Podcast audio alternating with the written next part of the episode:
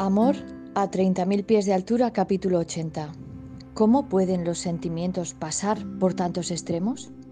Al llegar a la terminal de llegadas, Rachel se sintió minúscula, gorda, fea y ridícula al ver a Carmen hablar con Karim, a pesar de que él parecía serio e incómodo. Carmen la encontró con la mirada, leyó su baja autoestima y se sintió ganadora. Karim sonrió deseando abrazar a quien sentía era su alma gemela, su Rachel.